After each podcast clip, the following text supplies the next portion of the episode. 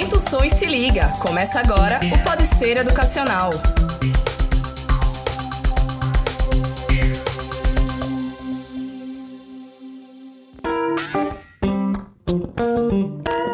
Pessoal, está começando mais um Pode Ser Educacional, o podcast aqui do grupo Ser Educacional. Eu sou Paulo Feijó, estou aqui com o meu colega de trabalho, Mário Vitor. Tudo bem, Mário? Tudo bem, Paulo. E hoje a gente está recebendo aqui Eloy Lago, que ele é farmacêutico, especialista também na área. A gente vai conversar um pouquinho sobre a profissão do farmacêutico. Olá, Paulo. É um prazer imenso estar, estar comentando aqui isso com vocês e falar um pouquinho dessa profissão que eu amo de paixão. É algo que realmente eu sou entusiasta desse assunto, então falar sobre ele é muito tranquilo, muito prático para mim. E vocês podem acompanhar o Pode Ser Educacional no Spotify, no Deezer e também no Google Podcast. E não esquece de seguir a gente lá no arroba Grupo Ser Educacional e acompanhar todos os episódios do Pode Ser Educacional.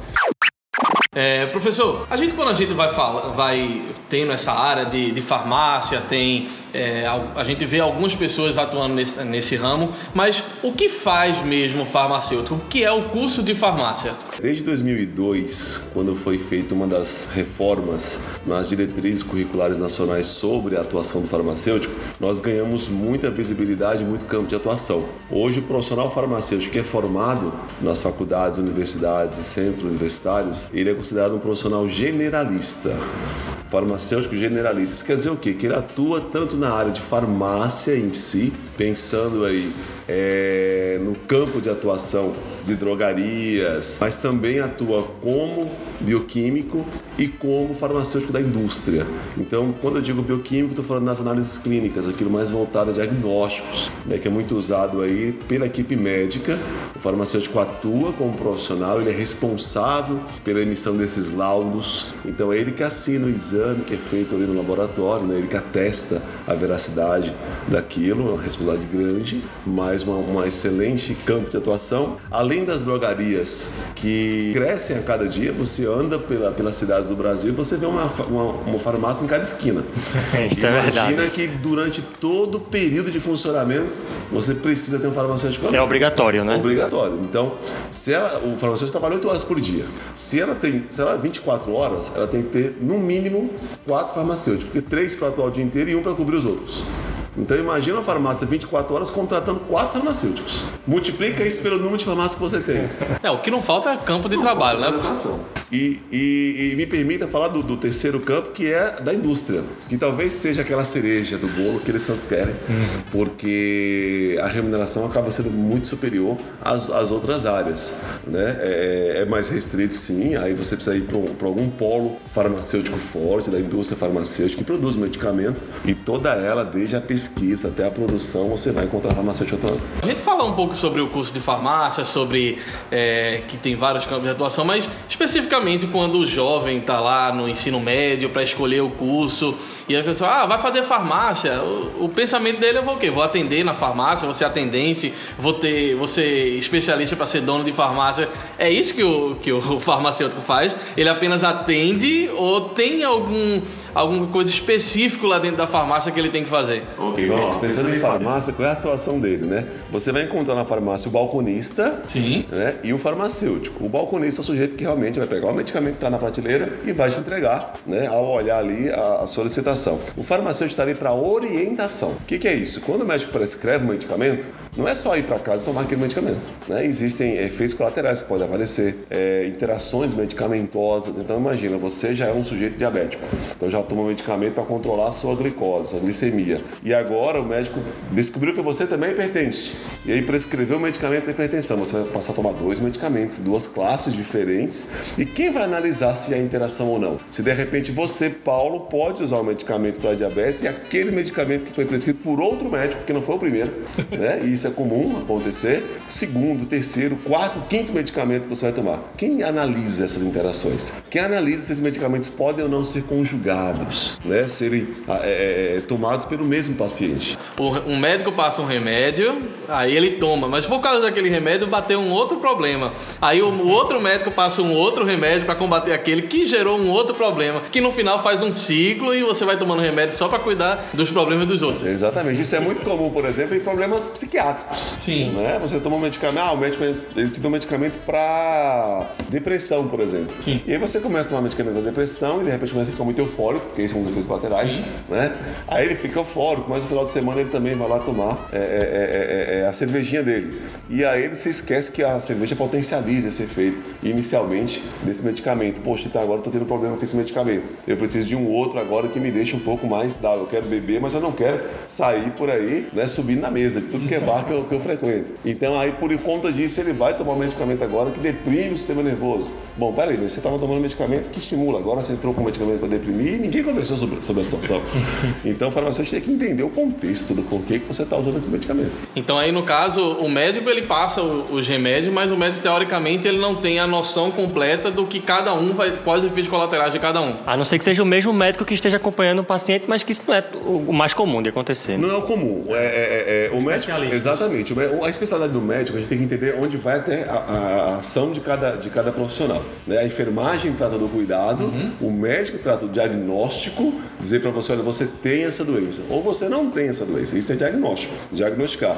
E o farmacêutico vai dizer, olha, qual é o melhor medicamento que você vai tomar para aquela doença. né? Hoje a gente tem por hábito que o médico também prescreve, o médico prescreve, o farmacêutico também pode prescrever medicamento, mas entender a interação entre os medicamentos, né? entre o estilo de vida daquele paciente o medicamento que ele está tomando, o farmacêutico vai conseguir fazer isso muito bem. Então a gente vê aí no caso que o farmacêutico deveria ter quase um consultório, né? Que ele pode, ele teria que entender o que é que o paciente está tá, tá tomando, qual é a vida do paciente, o que é que ele tem de especial ali no- na saúde dele para poder fazer com que o remédio ele eh, atue da forma correta. É, a gente nem combinou que a gente ia falar aqui, mas você tocou num ponto que é crucial. É, não é que deveria ter esse consultório, já tem.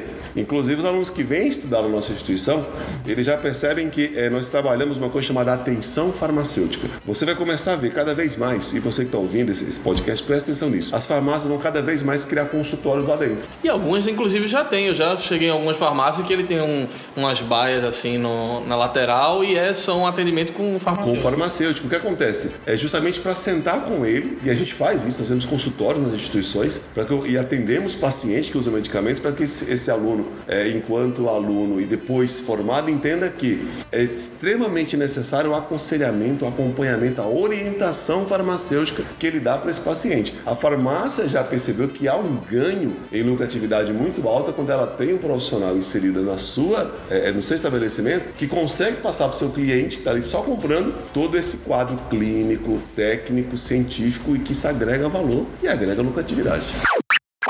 Fora das farmácias, existe também esse atendimento já hoje? Ou é algo que está que tá restrito à farmácia ou é algo que está começando esse tipo de É atendimento? algo que começou ali em 2010 no Brasil, começou na Espanha, na verdade. Em 2010 isso ganha força no Brasil, né? E vem aumentando cada vez mais. E além do ambiente hosp- eh, de farmácia, a gente tem isso também, alguns ambientes hospitalares. Alguns hospitais também já têm atenção farmacêutica e algumas UBSs. Então, alguns estados no Brasil já abraçaram isso, algumas prefeituras já abraçaram isso e tem o consultório farmacêutico agregado, atrelado à farmácia ambulatorial.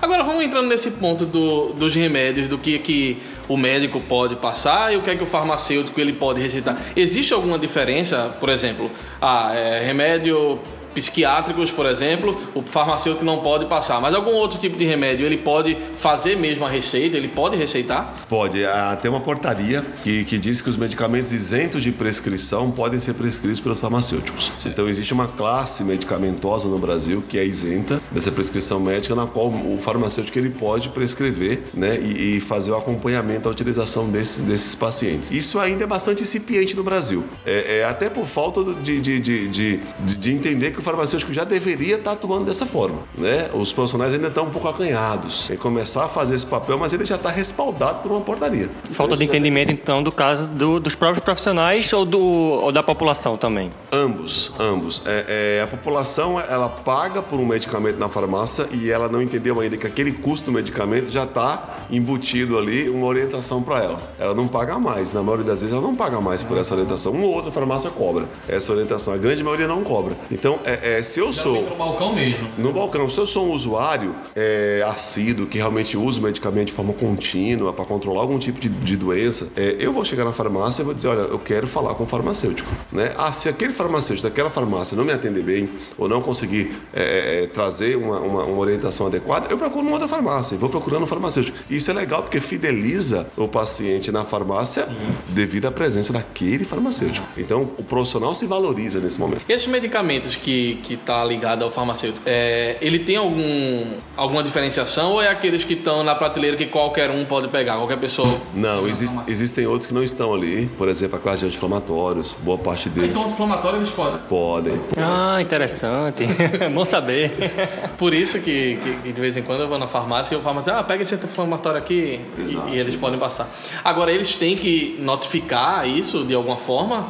É, existe algum controle de que foi um farmacêutico que passou aquilo e não um atendente do balconista porque ele sabia disso? Existe. Você compra esse medicamento prescrito pelo farmacêutico com a prescrição dele. Então você leva para sua casa da, da, farmácia o medicamento que você pagou por ele mais a prescrição. Ou seja, você está respaldado ali, inclusive juridicamente. Porque se de repente for um medicamento que vê que te causou algum problema, existe alguém que prescreveu, alguém é responsável. E lá está o, tá o CRF dele, está o número do CRF, ele carimba aquilo ali e assina aquela, aquela prescrição. Então é um respaldo que a população tem, né? Para não ir só no balconista e falar, eu estou sentindo uma dor qualquer, você pode passar medicamento e aí você vai ter um problema sério às vezes com esse medicamento. E a gente vê na área do pessoal que, que, que resolve estudar mesmo para farmácia. Quais, quais são, o que é que se estuda no curso de farmácia?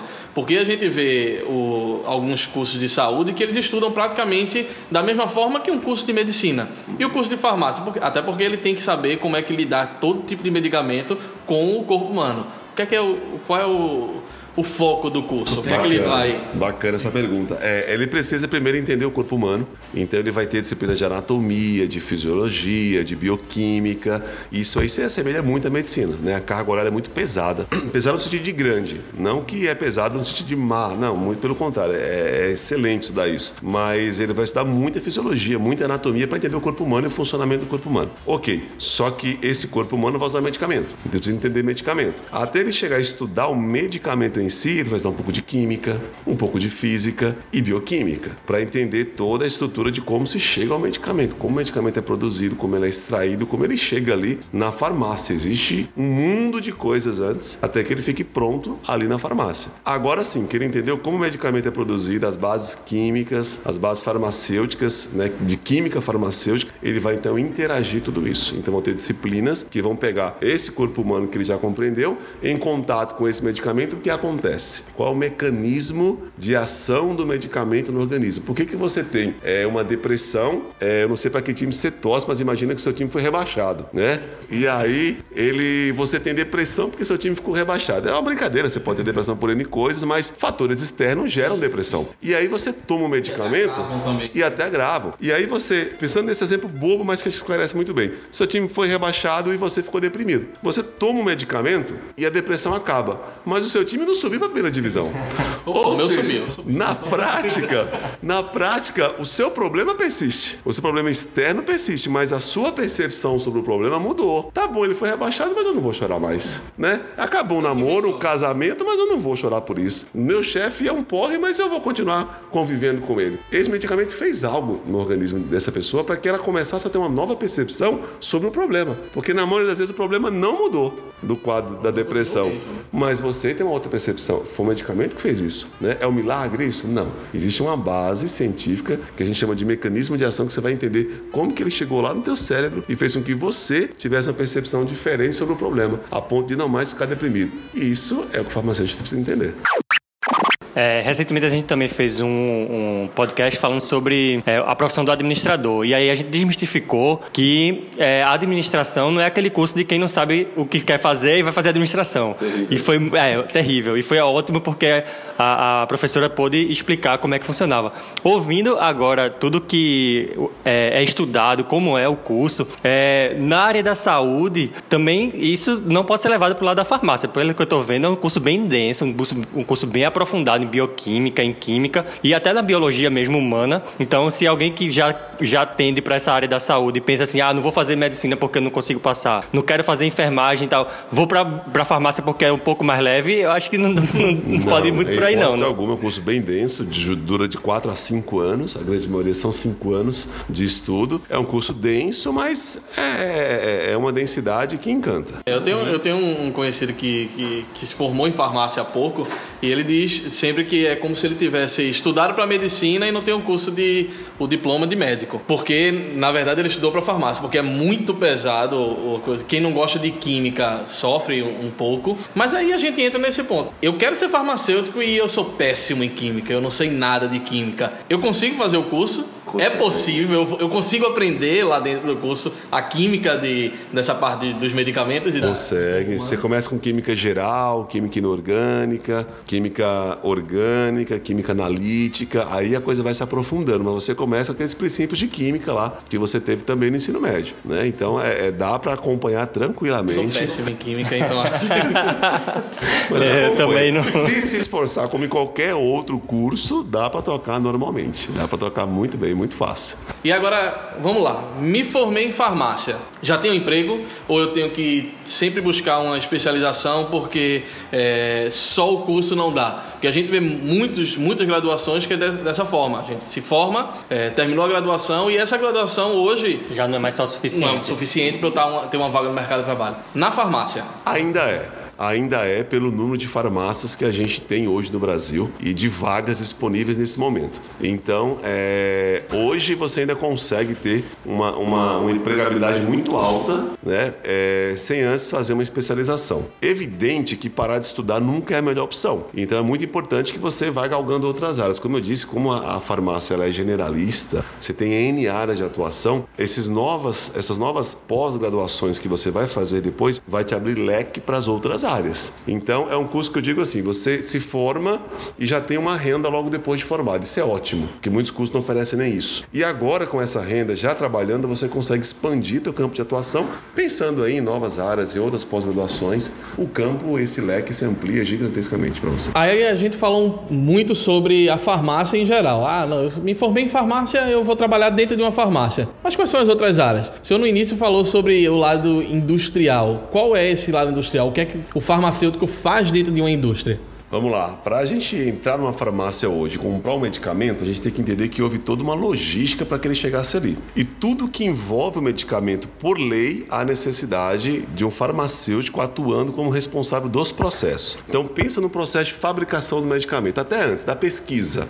Para que se o medicamento chegue na farmácia, ele foi pesquisado aí 10 a 15 anos antes de chegar no mercado. Essa pesquisa, que a gente chama de pesquisa clínica, tem uma atuação fortíssima de farmacêutico. E talvez essa seja as áreas mais remuneradas remuneradas dentro da farmácia. Então você tem N empresas hoje que fazem pesquisa, grande parte delas são farmacêuticas, hoje são outras são CROs que fazem pesquisa e esse farmacêutico é alocado dentro da pesquisa. Então você tem um tempo de pesquisa para que o medicamento seja lançado. Foi lançado, ele precisa ser produzido. Quem produz é a indústria farmacêutica, precisa ter farmacêutico na indústria, no processo de produção do medicamento. Quem estuda farmácia vai ter algumas disciplinas voltadas para a produção do medicamento, nas diversas formas farmacêuticas que existem, comprimido, é, injetáveis, colírios. Então, para cada forma dessa, você tem um critério de produção. Uma pergunta bem leiga: ele vai lá, ele faz mesmo o comprimido ou ele bota na máquina? Algumas coisas, é, boa parte delas hoje é maquinário, ele controla isso por maquinário. Só que não pense que é um, é um controle maquinário é, é, puramente operacional. Você tem um controle de qualidade quando você fala do medicamento, que é uma coisa absurda.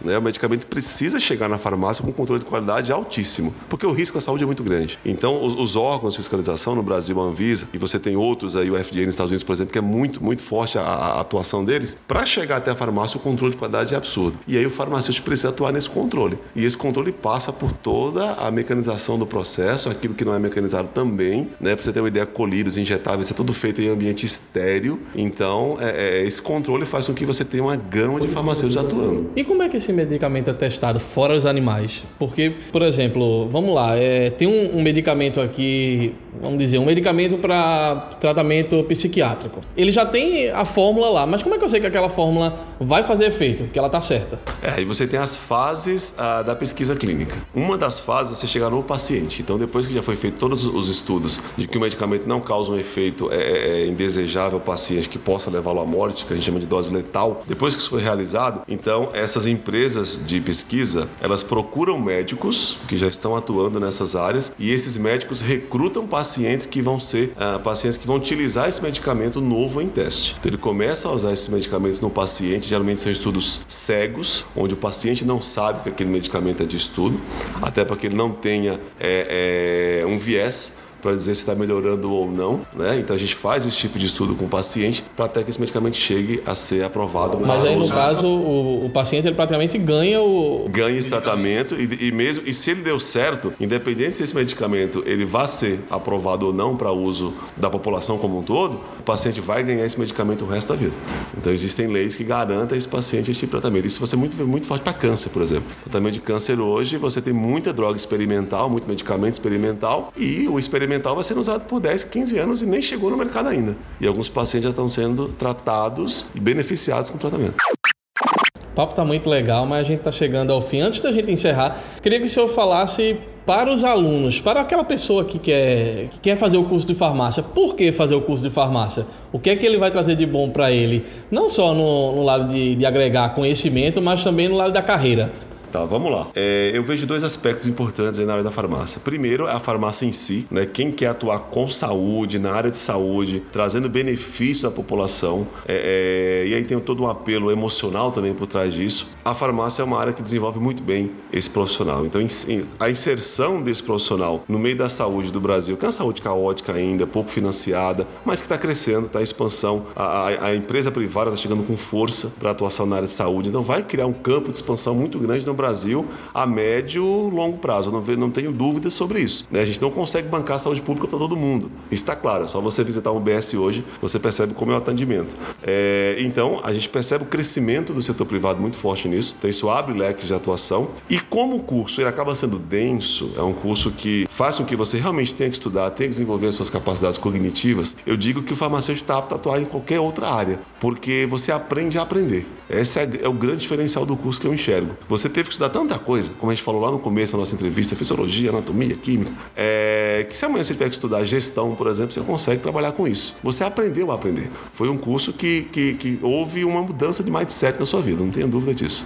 É isso, pessoal. Vamos ficando por aqui. É, lembrando a vocês que vocês podem acompanhar o Pode Ser Educacional no Spotify, no Deezer e também no Google Podcast. E não esquece de seguir a gente lá no arroba Grupo Ser Educacional e acompanhar todos os episódios do Pode Ser Educacional. Agradecer aqui a Mário, muito obrigado, Mário, e também ao professor Eloy. Muito obrigado, professor. Obrigado, obrigado, Paulo, obrigado, Mário. É um prazer sempre falar dessa profissão que eu tenho uma paixão imensa por ela. E a gente se vê em breve. Até mais.